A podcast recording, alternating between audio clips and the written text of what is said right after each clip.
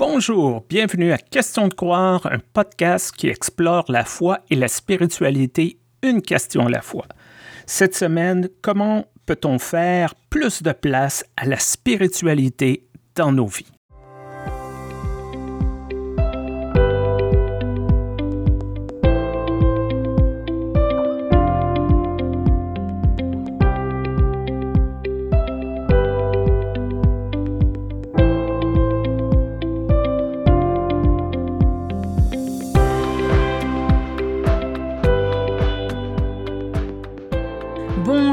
Stéphane, et puis aujourd'hui, bonjour Ludovic. Bonjour. Bonjour. Alors aujourd'hui, chers auditeurs, nous faisons fort puisque nous avons un épisode qui est en triplex. Généralement, on est en duplex, donc euh, depuis euh, la zone rhénane entre Strasbourg et Zurich, et puis euh, depuis le grand nord canadien ou québécois. Mais aujourd'hui, nous avons rajouté quelque chose du sud, un petit vent du sud par la présence de, de l'imam Ludovic Mohamed Zahed qui nous parle en direct depuis Marseille et qui sort d'un gros rhume. Bravo Ludovic d'avoir survécu à ce gros rhume. Bonjour Ludo. Inch'Allah. merci d'être avec nous. Ça nous fait plaisir. Merci à vous, merci à vous.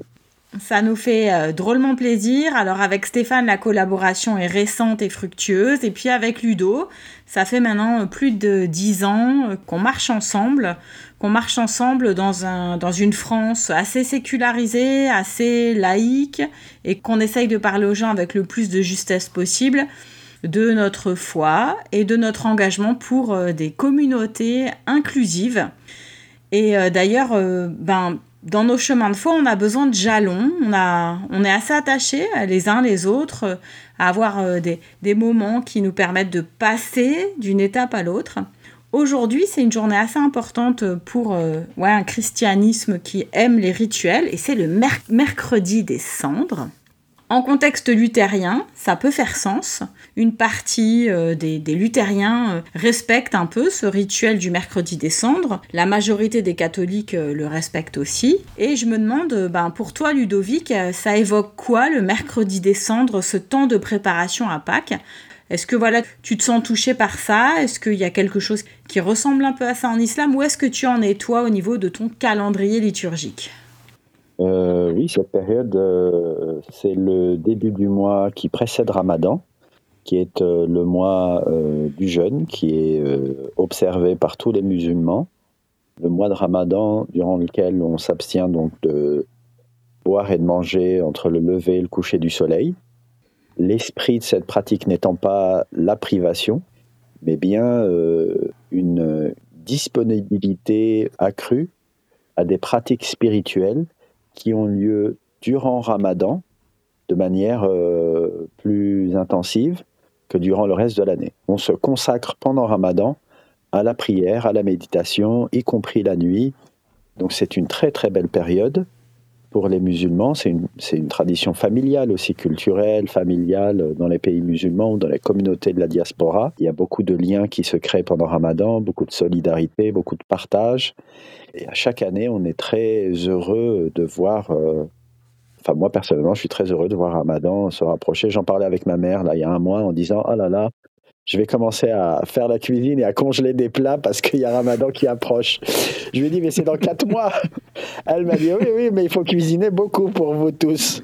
C'est vrai qu'on se réunit euh, chez la famille et on prie ensemble et il y a beaucoup de choses qui se passent pendant Ramadan on n'a pas le temps, en fait, surtout dans le monde dans lequel on vit aujourd'hui, qui va à 100 à l'heure, on n'a pas le temps de, faire par ailleurs. Et donc moi, pendant Ramadan, je ne travaille pas pendant tout un mois. Je ne fais que euh, l'observation de pratiques euh, spirituelles. Et ce qui est intéressant, c'est ça, c'est justement la convergence de ces différentes pratiques, avec différentes formes de liturgie, différentes colorations culturelles, mais qui, sont, qui représentent une forme d'invariant, qui sont un peu toujours les mêmes, quelles que soient les traditions spirituelles, les traditions religieuses, que ce soit chez les bouddhistes, les hindouistes, les chrétiens, les juifs, les musulmans, le jeûne, ça fait partie de toutes nos traditions culturelles. il y a quelque chose de, l'ordre d'une forme de, vérité universelle, dans le fait de se consacrer au moins une fois dans l'année à rien d'autre qu'à la contemplation et la méditation. J'aime beaucoup ce que tu dis, Ludovic, lorsque tu parles du monde actuel dans lequel que l'on vit, parce qu'on nous incite à aller à la destination, de penser qu'à la destination, le résultat. Mais on parle peu et on réfléchit, je crois, pas assez sur ce cheminement. Un peu comme un pèlerinage, on dit il faut se rendre à telle ville, mais il y a tout le cheminement qui se fait, l'expérience qui conduit vers la célébration est souvent oubliée ou réduit à quelques trucs un peu réducteurs. Le carême chez les chrétiens, les gens parlent de privation. Hmm. Ici, on entend beaucoup, je ne mangerai pas de chocolat, je vais arrêter de fumer, je ne prendrai pas d'alcool. Mais le pourquoi que l'on fait ça, parce que hmm. le but ultime, c'est de se préparer à cette grande célébration de Pâques pour les chrétiens. Et parfois, je leur dis, au lieu de se priver de quelque chose, peut-être vous pouvez ajouter quelque chose. Vous pouvez ajouter plus de lecture de la Bible, vous pouvez être plus généreux, parce que le but, c'est de se préparer. Alors là, vous êtes en train de me mettre un peu une claque tous les deux, parce que c'est vrai que la façon dont j'ai abordé Carême ces dernières années, j'ai réfléchi à ce qui était de l'ordre de l'addiction pour moi, et c'était beaucoup le sucre, et j'ai essayé de, contempler un peu, de regarder euh, mon lien au sucre, mon addiction, et de baisser sa consommation. Donc finalement, dans ce que vous dites, moi j'entends que j'étais plutôt dans le fait de me priver de quelque chose plutôt que de rajouter quelque chose. Et je me demande ben, maintenant comment aborder ça différemment? Et, et peut-être qu'on est assez nombreux à chercher à renouveler nos pratiques autour euh, de, ces mois qui sont, comme tu l'as dit Stéphane, un peu aussi comme des mois de pèlerinage intérieur, extérieur. Comment renouveler les pratiques? Comment aussi les faire résonner avec notre vie quotidienne? Parce que tu vois, euh, Ludovic, comme toi tu travailles énormément tout le reste de l'année, pendant un mois tu vas moins travailler, je sais très bien que tu vas pas arrêter de travailler parce que je te connais depuis 10 ans maintenant. Mais tu vas avoir le sentiment que tu travailles moins qu'avant. Mais il y a des gens euh, qui, je sais pas, qui sont à charge de famille euh, avec des, enfants en bas âge ou quoi, qui peuvent pas vraiment se poser. Et qu'est-ce qu'on fait dans ce cas-là Comment est-ce que vous, ben, du coup, vous, vous arriveriez à un peu conseiller les gens de, de pouvoir prendre un temps pour eux pour, de préparation? C'est une euh, très bonne question parce que c'est un privilège que de pouvoir euh, choisir la période de l'année où on va euh, se consacrer au spirituel. Et j'aime bien l'idée effectivement que, comme on disait tout à l'heure, il ne s'agit pas tant de privation, mais que de, de temps supplémentaire pour être en mesure de se consacrer à des pratiques de manière plus intensive, plus introspective, plus spirituelle que le reste de l'année. Hmm. Et ça, je pense que tout le monde peut le faire. Après, voilà, moi je conseille toujours aux, gens de faire ce qu'ils peuvent. Il y a hmm. des gens, je vois, ils, travaillent très tôt le matin ou très tard le soir. Là, cette année, ça va mieux, mais il y a quelques années, Ramadan, c'était durant l'été. Et c'était invivable ah pour beaucoup de gens qui vivent dans les pays du Nord, qui avaient des rythmes de fou, qui avaient 5 euh, ou 6 heures à peine pour euh, manger la nuit et le reste du temps, hop, il repartait au travail. Pour moi, c'est pas de la spiritualité, c'est une contrainte, c'est dogmatique, euh, c'est subir une tradition. Et je conseillais aux gens, comme c'était le cas euh, il, y a, il, y a, plusieurs siècles en Arabie, quand cette tradition est née chez les musulmans, qu'ils se sont appropriés cette tradition du jeûne une fois dans l'année qui existait chez d'autres euh, communautés religieuses. Ils faisaient pas le jeûne hmm. pendant plus de 20 heures. Hein parce que le climat n'était pas le même, euh, les saisons n'étaient pas les mêmes. Donc euh, il, faut se dire que c'est tout ça c'est symbolique, que ça donne du temps pendant la journée, mais qu'il ne faut pas rallonger un jeûne au-delà d'une certaine euh, limite du raisonnable. Donc rompre le jeûne à 22 ou 23 heures, comme j'ai vu certaines personnes le faire, et ensuite à 3 heures et demie ou à 4 heures reprendre le jeûne, c'est pas sain. Ça, encore une fois, je parlais de ma mère tout à l'heure, mais mais je lui conseille, moi, toujours, parce qu'elle a des problèmes rénaux depuis des années. Euh, il y a quelques années, elle a failli tomber dans le coma à cause de ses calculs rénaux. Oh. Je lui ai dit, mais c'est impossible, tu peux pas faire Ramadan. Il faut que tu arrêtes. Donc cette année-là, elle a accepté et donc j'allais euh, régulièrement, je passais la nuit avec elle et le matin, je lui donnais un verre de jus d'orange et des biscuits. Je lui disais, tu manges devant moi. C'est impossible qu'il fasse ramadan aujourd'hui.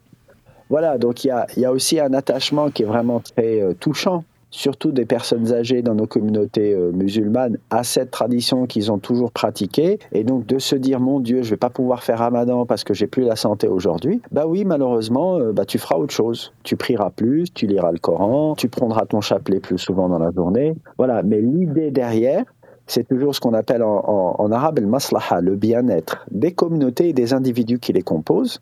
Et donc ce bien-être, il faut le cultiver avec des pratiques qui sont euh, utiles mais c'est pas la pratique en soi qui fait la spiritualité. C'est pas le jeûne, le fait de ne pas manger, de ne pas boire pendant plusieurs heures, qui suffit à être spirituel. Parce que je vais vous dire, les gens qui sont imbuvables pendant Ramadan, qui sont énervés toute la journée, qui passent leur temps à se crier dessus, à se tabasser dans la rue pour une histoire de feu rouge, de priorité, de machin. Mais j'ai vu ça toute mon enfance et mon adolescence en Algérie. Donc euh, franchement, si c'est ça Ramadan, mon grand, mais va manger. Parce que c'est pas Ramadan, clairement.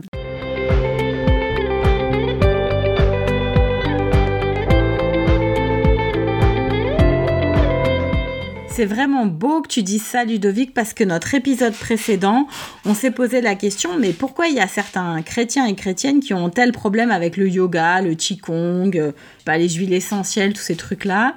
Et on en est venu, Stéphane et moi, à se dire qu'en fait, c'est parce que souvent dans nos communautés chrétiennes, tout simplement, on n'était pas très fort avec le bien-être, justement. Et on voyait les gens se tourner massivement vers des pratiques, euh, voilà, euh, qu'on appelle New Age ou je sais pas quoi. Voilà, on, aime bien coller des étiquettes aux autres. Mais en fait, ce que cherchent les, personnes, c'est du bien-être. Et c'est quand même fou qu'on ait ce, problème en tout cas en monothéisme, hein, puisque je vois que c'est un peu partagé aussi euh, dans les courants musulmans que tu connais on a ce problème avec le bien-être et, on se demande, Stéphane et moi, mais comment proposer des chemins qui permettent aux gens euh, de, s'autoriser ce bien-être au nom de la foi? Il y a le bien-être personnel et comme tu as dit, Ludovic, il y a le bien-être collectif hmm. aussi. Parce que certaines personnes, ils vont dire, moi, je fais ma pratique religieuse, c'est mon âme, c'est ma personne.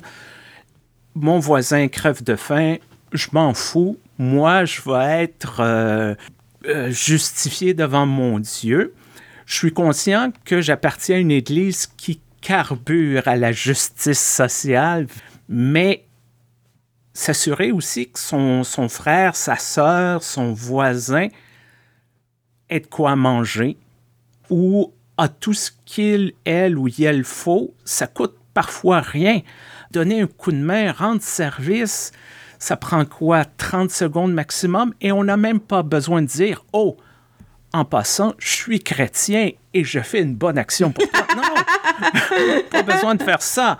On aide, ça coûte rien et c'est le tissu social qui s'en retrouve amélioré c'est les conditions de vie peut-être des plus vulnérables qui s'en retrouvent améliorées. Donc, il y a, pour utiliser une expression euh, chrétienne, il y a un salut personnel, mais il y a un salut collectif aussi à essayer de hmm. rechercher. On parle souvent du peuple de Dieu, mais justement, on ne parle pas des individus de Dieu, on parle du peuple. il y a une notion collective dans tout ça.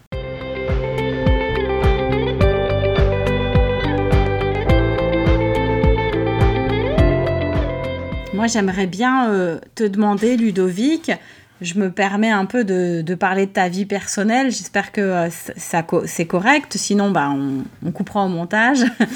je me demande un petit peu, toi, du fait que euh, tu sois coordinateur d'un foyer de migrants et peut-être de migrantes aussi à Marseille. Comment est-ce que tu arrives justement à, encourager ouais, ce, vivre ensemble qui soit à la fois ancré dans le respect ouais, des spiritualités des uns des autres, mais aussi dans, dans le bien-être. Comment est-ce que tu, tu arrives en tant que, ouais, que coordinateur, que responsable un peu de la maison, à conjuguer tes besoins et les besoins des autres? Et est-ce que ta foi euh, joue aussi là-dedans? Est-ce que c'est finalement le moteur de tout ça? Parce que moi, j'ai visité cet endroit. Et c'est un endroit qui, avec très peu, fait beaucoup. Oui, oui, alors c'est vrai que c'était un projet un peu fou. Même moi qui ai fait des trucs un peu très queer, on va dire, très borderline, ces 15 dernières années, je me disais, mais là, vraiment, euh, est-ce que ça va marcher? Et donc, on a créé cet institut en 2015 à Marseille. Et c'était dans une période vraiment difficile parce que parce qu'il y avait des attentats en France, parce qu'il y avait euh, une augmentation du racisme, de l'islamophobie à cette période. Et donc on s'est dit, il faut vraiment investir sur euh, l'accueil et la formation. Il faut armer ces gens qui font partie de nos communautés pour qu'ils puissent euh, se construire de manière équilibrée et ensuite être des acteurs du vivre ensemble et de l'inclusivité et de l'intersectionnalité, du dialogue inter-religieux, inter-LGBT, inter tout, tout ce qu'ils veulent.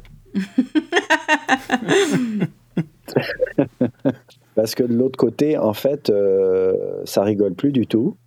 Et c'est en train de, de, virer à limite la guerre civile, quoi. Hmm. Donc voilà, on s'est engagé là-dessus. Aujourd'hui, on a eu raison de le faire, mais très honnêtement, même moi, je me disais si ça marche pas, on fera autrement. Mais c'est vrai que à l'Institut, on, travaille beaucoup sur la recherche, la publication, la formation et donc l'accueil notamment de migrants LGBT, surtout des gens d'Afrique subsaharienne qui viennent chercher refuge, asile euh, en France, en Europe, en raison de leur orientation sexuelle ou de leur identité de genre. Donc tout le monde est bienvenu, hein, mais c'est surtout ces gens-là dont personne s'occupe, qu'on privilégie en termes d'accès aux, petits refuges, là où on a cinq lits euh, à disposition. Et puis on a une petite salle de formation et un bureau à l'étage où on peut travailler sur des bouquins, des articles, etc. Donc c'est vrai que ça se développe plutôt très bien, mais c'était pas du tout euh, gagné d'avance. Et je, je, me faisais la réflexion encore avant de commencer l'interview, il y a une heure là. Je me disais, mais quand même, c'était un pari hmm. fou. Et il y a une nouvelle année qui s'ouvre. Et chaque année, je me dis, mais c'est pas possible, on tiendra pas, on pourra pas faire plus. L'idée, c'est pas toujours de faire plus, mais il faut quand même pas euh, se jeter des lauriers et dire ah c'est trop bien, on a fait trop bien des choses et on peut s'arrêter maintenant parce que malheureusement il y a plein de boulot et c'est qu'une toute petite goutte d'eau. Mais c'est vrai que chaque année, je me dis mon Dieu, mais merci pour tout tes bienfaits, c'est hmm. juste incroyable.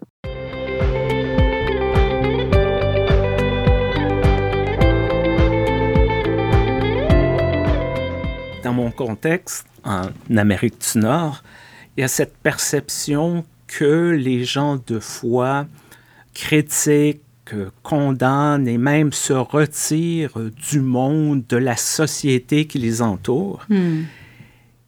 Et dans des ministères comme le tien, Ludovic, comme plein de ministères euh, qui nous entourent, de voir des gens qui, au contraire, disent, je vais m'investir dans ce monde qui est imparfait, qui est brisé, où il y a de l'abus, et de dire au nom de ma foi, je vais faire quelque chose, je vais essayer d'améliorer à petite échelle la vie des gens.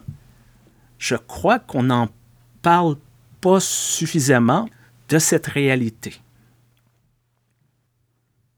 Oui, et c'est Jésus, paix et bénédiction sur lui, qui disait dans la Bible, enfin qui dit dans la Bible, des pauvres, euh, vous en aurez toujours. Bravo Ludovic, t'es bluffant, toi, vraiment. Merci. Et est-ce que le rapport à la pauvreté, en fait, à la, aux inégalités sociales, c'est quelque chose de secondaire? Donc c'est un truc qu'il faut faire un peu le dimanche, euh, ces bonnes œuvres? Ou le vendredi pour les musulmans Ou est-ce que c'est quelque chose qui doit être central, en fait, dans notre euh, représentation du religieux? Est-ce que le religieux, c'est là pour lutter contre les inégalités et donc créer une société plus juste? Ou est-ce que c'est juste quelque chose qui nous permet de nous sentir bien, nous rassurer, comme disent beaucoup d'athées? J'ai un, ami, quand il est bien, il est très croyant, comme une vieille dame. Oh mon Dieu, merci mon Dieu Et dès qu'il n'est pas bien, il passe son temps à insulter la religion, à nous dire que ça sert à rien et que c'est pour se rassurer. Ben, je dis oui, ça peut être pour se rassurer, mais, mais comme toute forme de représentation du monde, y compris l'athéisme. Mais, mais je ne pense pas que moi, je m'en sers dans mon quotidien pour évoluer dans ce sens-là. Je n'ai pas besoin d'être rassuré. J'ai besoin de donner du sens à ce que je fais, à ce que je vis. Ça, oui, ça c'est clair. Que sans philosophie de vie, sans background comme ça, comment on appelle ça, euh, sans colonne vertébrale spirituelle, je pourrais pas imaginer ma vie. J'ai essayé pendant quelques années parce que la seule représentation que j'avais du religieux en débarquant d'Algérie après la guerre civile ici à Marseille, c'était une représentation fasciste et patriarcale. Enfin, après, j'ai compris que c'était pas ça la religion. En tout cas, c'est pas la seule représentation du religieux. C'est aussi la religion, malheureusement. La religion, c'est tous les religieux. Donc, l'islam, c'est aussi, malheureusement, à certains moments, du fascisme, du patriarcat, du terrorisme. Mais il est hors de question que ça ne soit que ça. Il ne faut hmm. pas abandonner le terrain à ces gens-là. Et le religieux, c'est pas que de l'élitisme et, du cléricalisme et du dogmatisme. Ça peut être quelque chose de très inclusif, de très vivant, de très, très au service, en fait, des gens qui en ont le plus besoin. Je dis parfois, et certaines de mes collègues détestent, une personne qui se présente jamais au temple, à l'église, à des lieux de culte, mais qui vit les principes religieux, c'est peut-être aussi bon, voire meilleur, parce que c'est incarné tous les jours de la vie, tous les jours de la hmm. semaine, au lieu d'une heure, 90 minutes par semaine. Non, juste une petite anecdote. Moi, je, Ah, on adore les anecdotes, nous Petite anecdote que je tiens de ma grand-mère, paix à son âme, euh, du côté de mon père, qui était euh, était un peu mystique, qui a toujours été spirituel, qui s'était fait beaucoup critiquer dans sa jeunesse euh, par rapport à tout ça, enfin bref, et qui était très versé dans le soufisme, le mysticisme, euh, sur, euh, qui m'a appris pas mal de choses, mais que j'ai compris que plus tard. Et elle me racontait cette histoire d'une certaine Fatima qui vivait sur une île déserte, qui ne faisait pas grand-chose de ses journées à part manger, dormir et dire Dieu me connaît, tu me connais Fatima, et moi je te connais, je pense à toi. Ah mon Dieu, je pense à toi tous les jours. Et un jour, il y a un bateau de hmm. voyageurs musulmans qui s'est échoué sur cette île. Et puis, bon, voilà, ils prennent le temps de, réparer leur bateau, ils font connaissance avec cette certaine Fatima, et, elle les voit à un moment prier. Donc elle se dit, ah ben c'est merveilleux, il faut absolument que vous m'appreniez à prier, parce que moi je ne sais rien dire à part je t'aime mon Dieu, je pense à toi. Et donc ils lui apprennent à prier, ils réparent leur bateau, et vient le matin où ils s'en vont. Et elle les voit au loin, leur dit au revoir, et tout à coup elle se dit mince, j'ai oublié comment prier. Oh là là, j'ai tout oublié. Vite, il faut que je leur cours après. Et elle se met à courir sur le sable et ensuite à courir sur l'eau. Et donc il la regarde avec des yeux ébahis et lui dit non non mais en fait euh, t'as pas besoin d'apprendre à prier. Hein. Ce que tu fais ça marche très bien. Retourne vivre ta vie. Euh, peut-être que tu sais la vivre. Voilà. Donc ce ne sont que des outils. Toutes les religions euh, mènent à Dieu. Aucune religion n'est Dieu. C'est ce que disait le mystique indien du XXe siècle Ramakrishna. Hmm. Mais écoutez, moi, en vous écoutant, là, je, ouais, je me sens vraiment euh, entourée de deux frères qui ont à cœur euh, finalement aussi euh, ces, paroles de Jésus, mais aussi de d'autres prophètes, comme le prophète eh bien, Mohamed, j'imagine, qui aussi à sa façon a, a voulu apporter du, du bon et du meilleur au monde. Et ça m'a fait du bien de vous écouter. Puis alors du coup, je vais un petit peu me, remettre en question pour ce temps de carême et voir ce que je peux rajouter au lieu d'ôter. En tout cas, c'était une, belle conversation et, et, ça m'aide, moi, à rentrer dans ce temps de carême. Et c'est ainsi que se termine cet épisode. On tient à remercier encore une fois notre commanditaire, l'Église unie du Canada. Peu importe la plateforme sur laquelle vous nous écoutez, n'oubliez pas d'aimer, de partager, de laisser un commentaire. Écrivez-nous question de croire gmail.com. Hmm. Vous avez des questions, des suggestions, des personnes vous croyez que nous devrions rencontrer? On est là. Merci beaucoup, Joanne. Merci beaucoup, Ludovic, pour cette conversation malheureusement trop courte. Ah oui. Merci à vous deux. C'était très fraternel, sororal, effectivement. À bientôt. À bientôt. À bientôt. Salam. Salam.